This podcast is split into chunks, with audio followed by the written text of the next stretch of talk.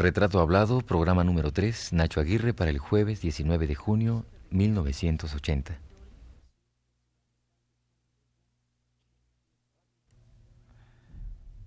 Radio UNAM presenta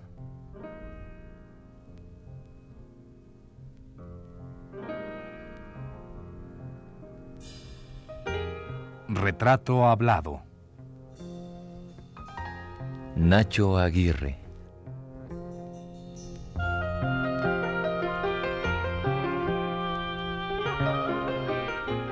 Un reportaje a cargo de Elvira García.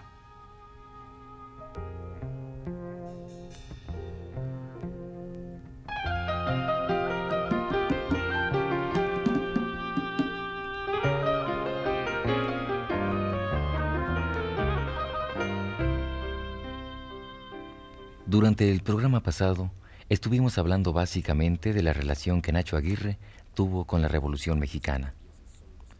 Este que pareciera ya un tema acabado, en Nacho Aguirre no se agota nunca.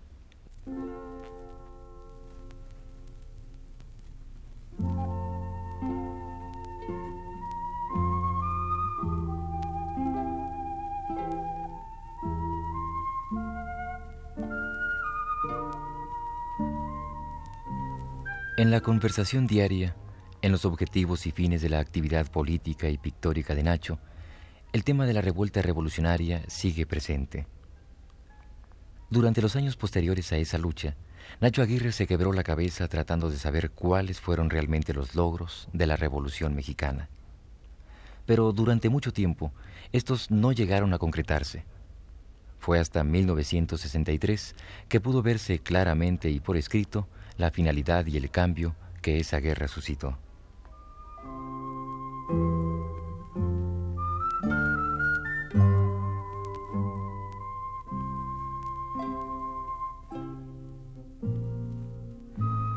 De entre los logros que cabría aquí mencionar y que fueron señalados durante la primera conferencia nacional del Movimiento de Liberación Nacional, del cual Nacho Aguirre fue miembro, están la movilización de las masas campesinas, la expedición de una más avanzada constitución política, el impulso a una nueva política educativa, el estímulo al desenvolvimiento de la industria, la intensificación de la lucha de clases y el crecimiento del proletariado.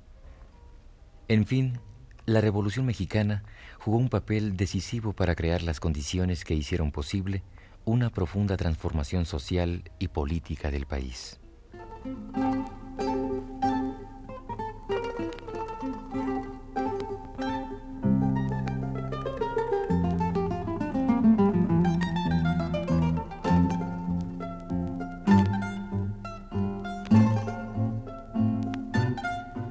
Pero dejemos de lado este asunto, aunque sea por un momento, y vayamos a conversar con Nacho Aguirre, quien a fines de los años 20 vive directamente un grave acontecimiento político, la muerte del general Álvaro Obregón.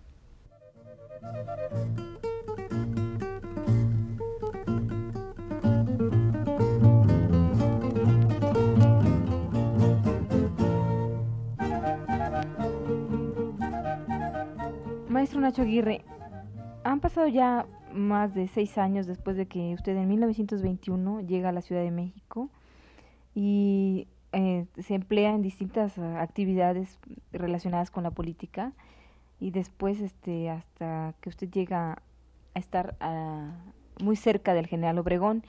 Yo quisiera ya, resumiendo un poco porque sería muy largo, que usted me dijera un poco ya ah, cómo se origina la muerte de Obregón, ¿Qué, relación tiene usted en esto directamente? ¿Cómo le impacta? En fin, ¿cuáles son esas sus impresiones de esos momentos? Cuando el general Obregón dejó de ser presidente, es bien sabido que partió hacia Sonora con objeto de dedicarse a la agricultura. De todas maneras, allá nunca dejó de estar en contacto con lo que pasaba políticamente en México. Y tanto que uno de los compañeros nuestros que estaba en la presidencia de la, de la Secretaría Particular de la Presidencia, fue, lo nombró el general Obregón su secretario particular y él era muy amigo mío. Entonces, cuando el general Obregón y él venían a México, me llamaban a mí también para que yo tomara parte en las actividades que tenía aquí el general Obregón, que consistían particularmente en llevar su correspondencia particular y algunas otras cosas, pero siempre no relacionadas con la política directa de, del país. Entonces, de todas maneras nos dimos cuenta que ya al llegar al, al, año de 1926, más o menos a finales de 1926, el general Obregón decidió, este, decidió que hablar, trabajar con el Congreso, al Congreso, del, mejor dicho, a las cámaras de la República en esa época, con objeto de que se cambiara la constitución del país para que se para que pudiera tener el acceso a otro periodo de la República, a otro periodo en la presidencia de la República. Este, ese es eh, en 1926. Para 1927, para 1927, ya en su plena campaña, ya se sabía aquí en México, se sentía un gran descontento por el hecho de que se había, se había reformado la constitución y que el general Obregón venía otra vez a reelegirse. Ese descontento se sintió tanto en el se sentía tanto en las gentes de la calle como en, en, las mismas, en los mismos círculos políticos. Así es que eh, eh, cuando vino el general Obregón ya aquí, ya en 1927, tenía su, su, su oficina aquí en las calles que ahora son precisamente de Álvaro Obregón. Y, nosotros, y yo vivía con Julio Castellanos ya en la en, que empezaba yo a hacer a pintar por primera vez vivía enfrente de las oficinas de, del general Obregón. El caso es que el, el, día de su muerte por ejemplo el día de su muerte estuvimos allí en la mañana antes de que saliera él al, al, al banquete en donde al banquete en la bombilla en donde en donde fue asesinado. fue asesinado.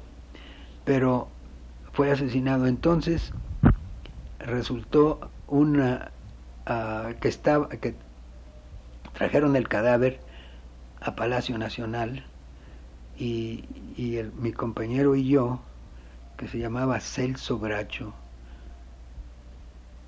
mi compañero y yo estábamos en la en el velorio pues de Palacio cuando me dijo que, que tenía una cosa muy importante que si yo quería acompañarlo porque se trataba del archivo particular del general. Entonces vinimos los dos, recogimos el archivo y lo escondimos, el archivo particular, y lo escondimos y todo mundo andaba buscándolo. Todo mundo andaba buscándolo, llegaban hasta con camiones ya para llevárselo y nunca lo encontraron, hasta que nosotros decidimos que el único que lo había de tener era el general, el, el señor presidente, que era el general Cárdenas, el general Calles, y, lo entregamos el archivo.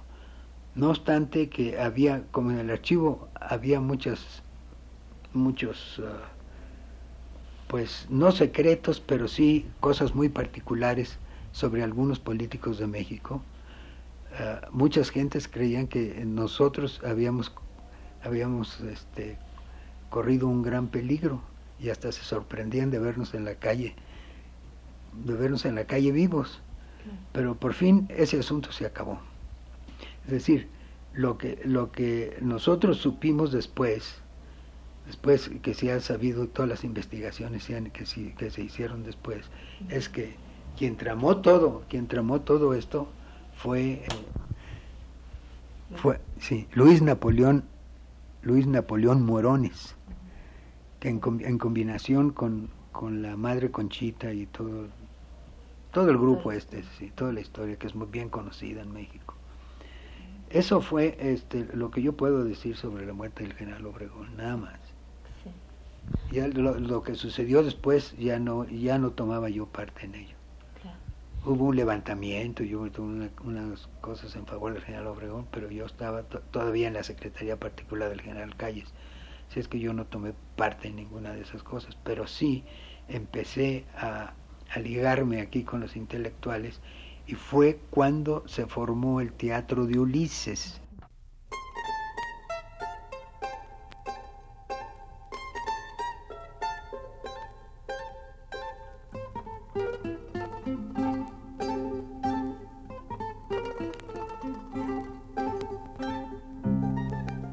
Respecto de la muerte del general Álvaro Obregón y de todas las peripecias que acontecieron posteriormente, estaba sobre todo el asunto de su archivo personal, que fue buscado y perseguido por los políticos de aquella época, pues contenía documentos comprometedores y secretos de Estado. Respecto a esto hay una carta reveladora de esta situación. Desgraciadamente, dar lectura a algunos de sus párrafos sería destrozar la coherencia de la historia que relata. Por ello, preferimos dejar de lado este asunto y volver a Nacho Aguirre, que ya alejado casi totalmente de cargos políticos, se decide a pintar y se relaciona con el mundo artístico del momento. Esto sucede a fines de los 20.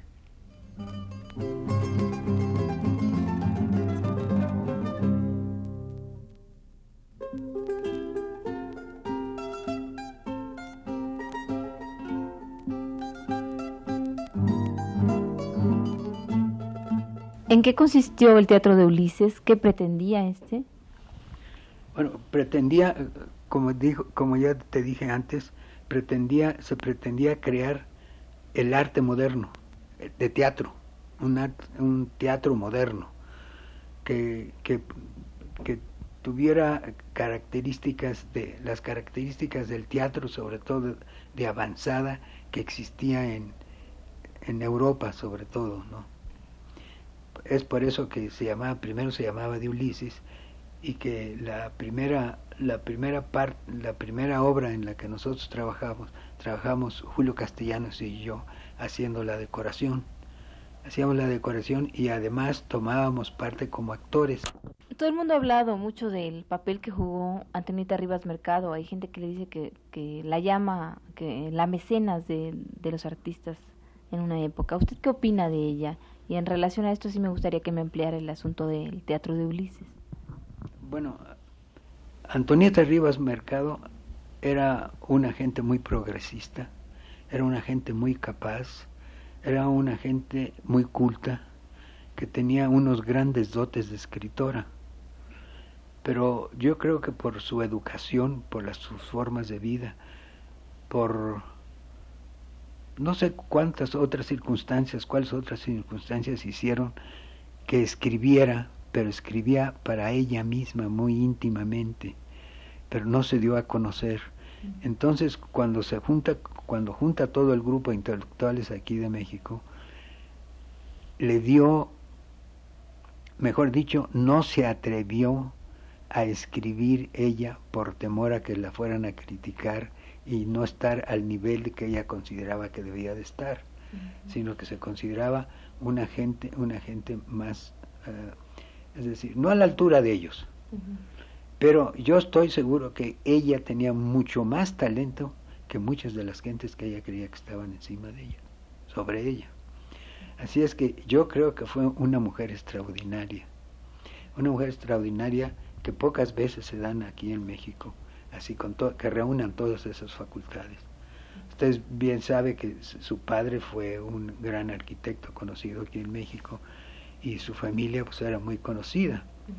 Y vivían precisamente ahí, tenían una casa muy bonita, tenía todas las comodidades, tenía todo, en fin, eh, eh, fue realmente su obra tuvo trascendencia, pero tuvo una trascendencia después, porque de allí de Ulises salieron varias gentes, salió Isabela Corona, salió oh, este, Celestino, salió como escritores, salieron otras gentes como pintores, Julio y yo, pero es decir, yo a mí me pasaba un poco lo, lo de, yo entendía muy bien el, el, problema de ella, porque yo llegué también tarde al, al, arte.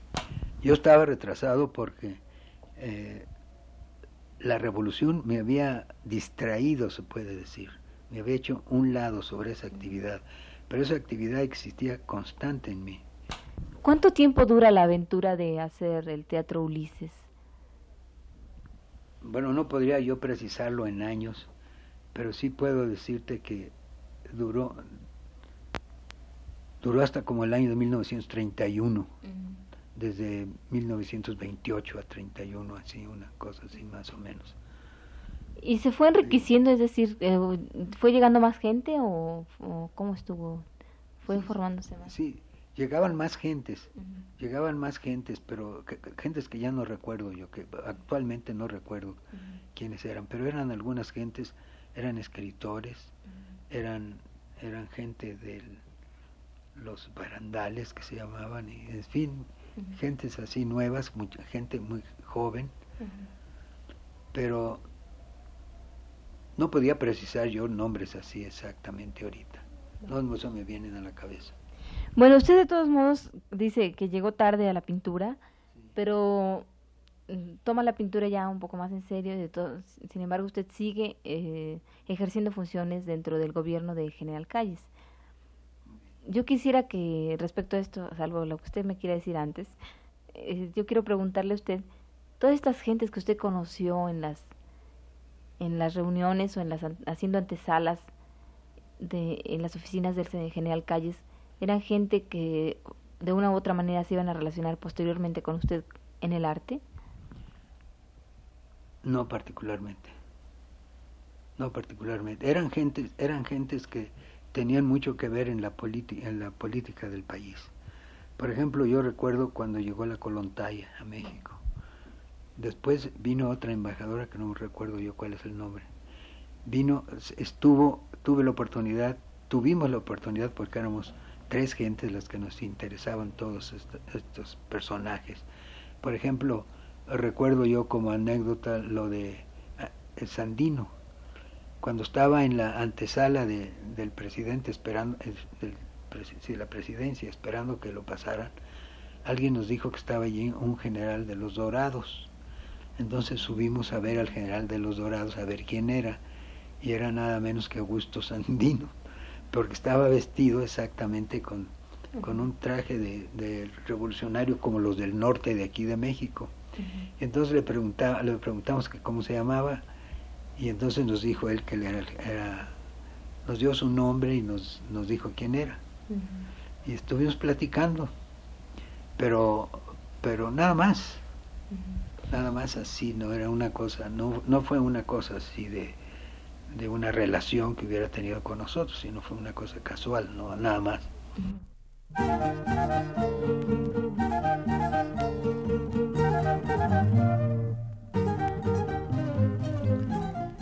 Nacho Aguirre no abandona sus ideas políticas de izquierda, pues resurgen cada vez que emprende una labor cultural o artística de importancia. En el caso de la fundación de la LEART y del taller de la gráfica popular, Nacho Aguirre participó muy firmemente con sus ideas y con su trabajo.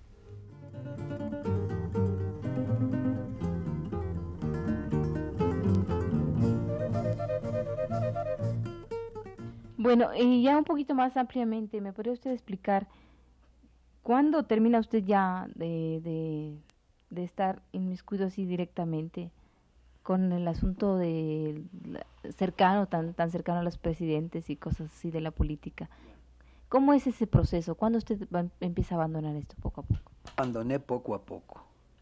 Lo abandoné al término del gobierno de Portesquil entonces me pusieron a mí en el dilema de que o me iba al servicio diplomático o no había nada para mí.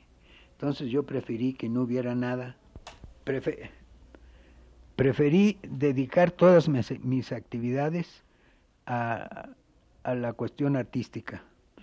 Y para eso me, me junté con Julio, Castellano, Julio Castellanos y yo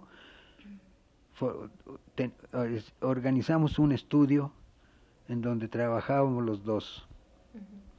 Y allí ya, desde entonces para acá, ya me dediqué únicamente a las cuestiones artísticas. Esto que, de que estoy hablando yo, para ser exacto, yo empecé a, a pintar ya definitivamente en 1931.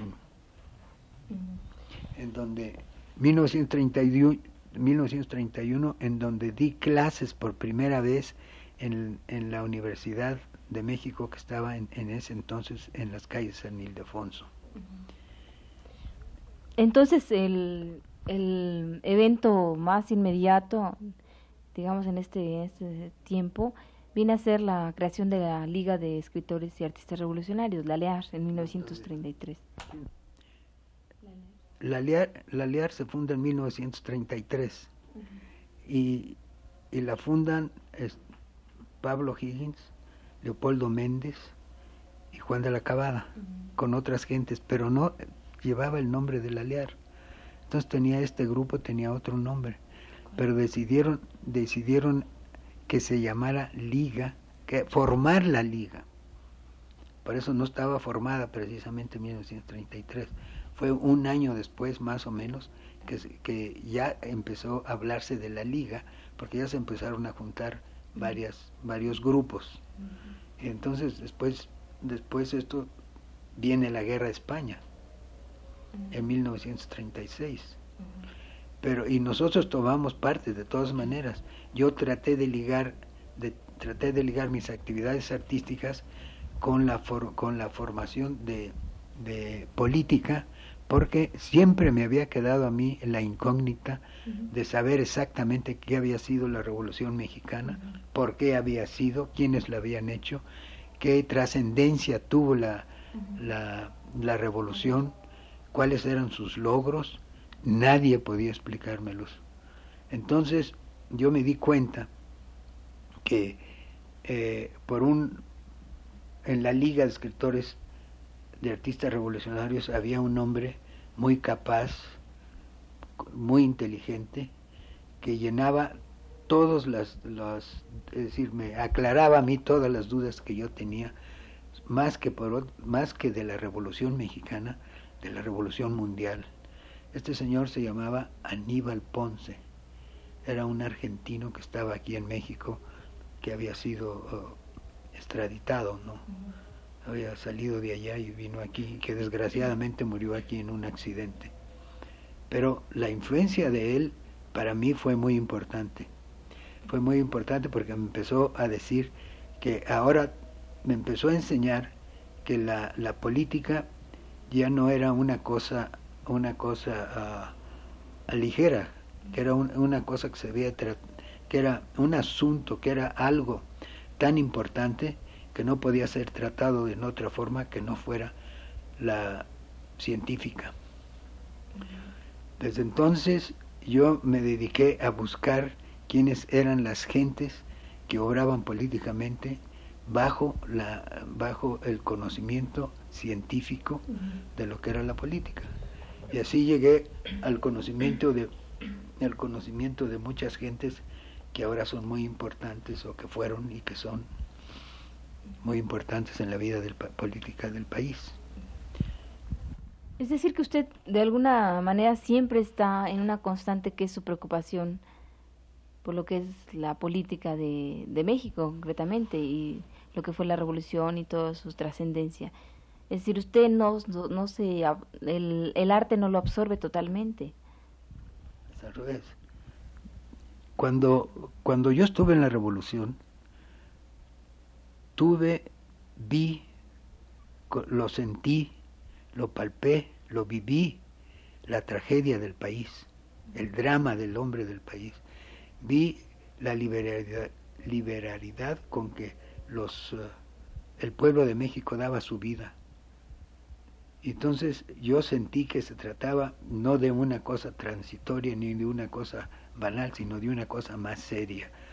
Porque cuando al triunfo de la revolución yo veía que, que no había ningún acto que todavía que pudiera justificar la muerte de tantos, de tantos mexicanos, que se, que se hubiera transformado in, inmediatamente en, en algo que, que hubiera, ¿cómo se llama? Que hubiera fructificado ese sacrificio que hacía el pueblo de México en su favor. No lo había, entonces yo traté de buscarlo. Cuando me encuentro a Aníbal Ponce y me dice, te lo, te lo irás a explicar más que con otra cosa, estudiando científicamente las leyes que rigen a la, la política actual, si no, todo lo demás es, está en el aire.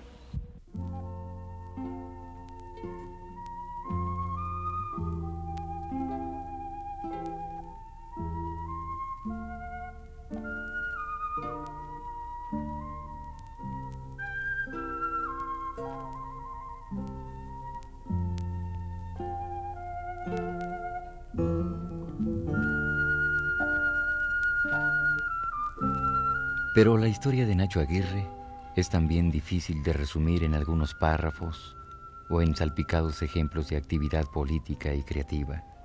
Son 80 años de vida intensa que no es posible reproducir paso a paso.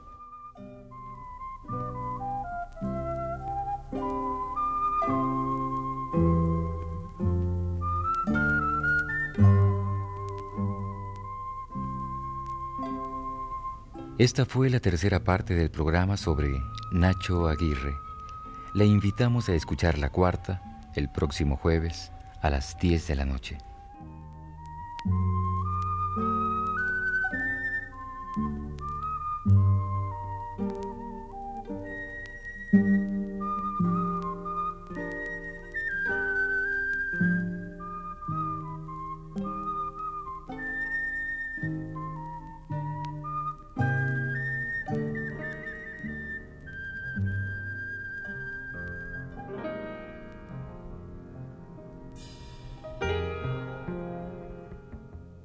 Radio UNAM presentó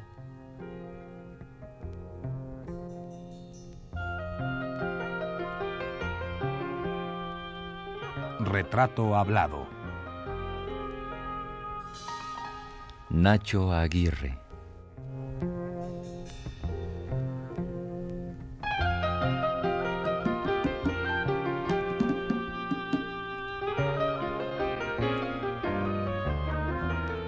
Un reportaje a cargo de Elvira García.